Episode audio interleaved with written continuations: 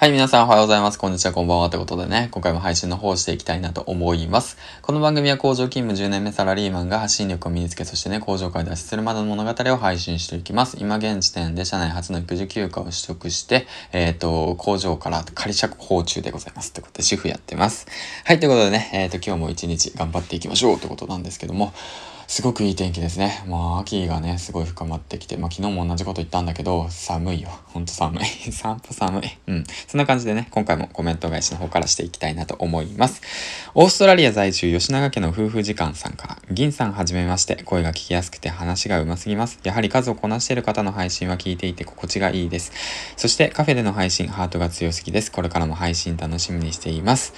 コメントありがとうございます。ということなんですけども、えー、っと、そうですね、380本、もうそろそろ90本ですね。もうそろそろ400本か。うん。あの、数をこなせば、あの、自然と、あの、話せるようになります。はい。で、少しね、あの、オーストラリア在住吉永家の夫婦時間さんの方に聞きに行かせてもらったんですけども、すごく上手じゃないですか いいじゃないですか、ほんと。羨ましいです。あの、夫婦揃って仲良くつつましくね、あの、ラジオ放送できるっていうのがね、すごく羨ましいと思います。僕もね、うちの嫁がね、えー、っとね、ね、できたらいいんだけどね ということでね、えっ、ー、と、これからも配信の方を楽しみにしています。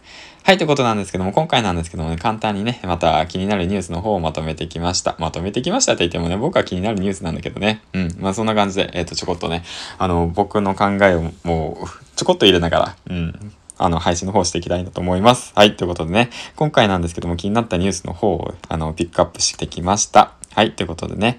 えっ、ー、と、一つずつ言っていきますね。はい。ソニー PS5 の生産台数を400万台削減、チップ製作に、えっ、ー、と、苦慮関係者よりということなんですけども、えっ、ー、と、この感じは、ソニーは年内に発売する次世代ゲーム機 PlayStation 5の今期2021年3月期の生産台数を400万台下方修正し、約1100万台と想定していることが明らかになった。PS5 の心臓部分に該当する専門設計の集積回路、システムオンチップ、SOS の生産保留、生産、えっ、と、保、生産保、止まりが安定してないことなどが影響している。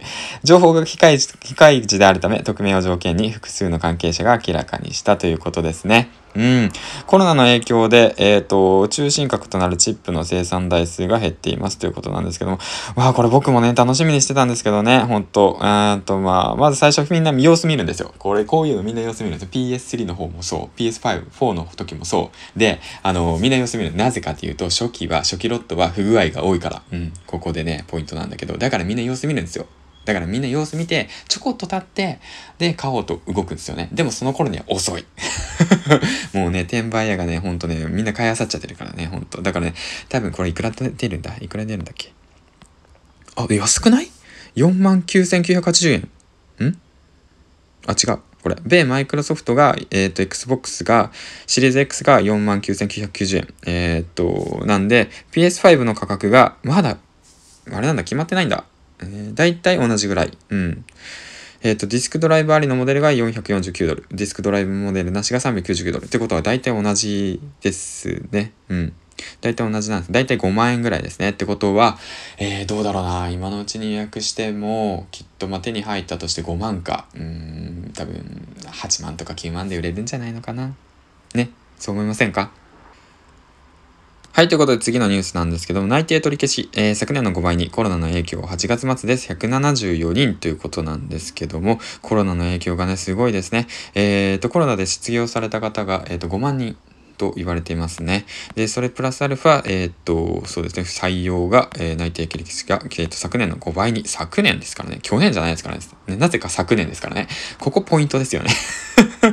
こういうとこやらしいよね、ほんと。去年、昨年と比べたら5倍だった。じゃあ去年と比べたら2倍だった。2倍より5倍の方が、なんていうの、引き込まれやすいのかな。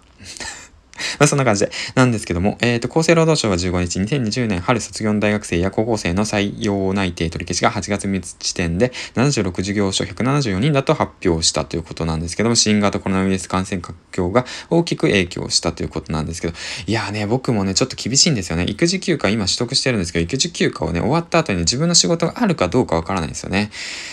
うーん。うん、主婦になろうかな。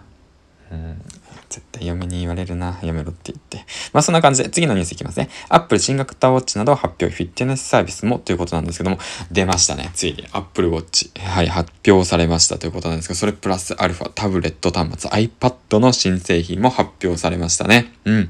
で、新型ウォッチは、えっ、ー、と、血中酸素濃度サービスを搭載し、価格は399ドルから、また喧嘩版 Apple Watch SE も279ドルから発売される。同日から予約を受け付け、18日に販売されるということですね。うん。それプラスアルファ、Apple One は動画、音楽、ゲームなどの、えーと、バンドル型サービスで、個人プランが月額15ドル、ファミリープランが同20ドルということなんですけども、うん。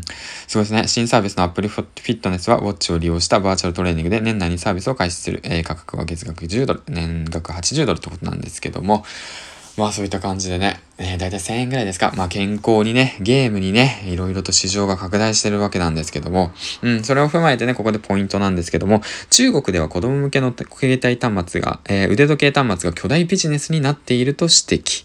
ただ最も安価な Apple Watch より価格は安いと述べたというで、テックナリスリサーチ代表のボブ・オドネル氏が言ってるんですけどもね。うん。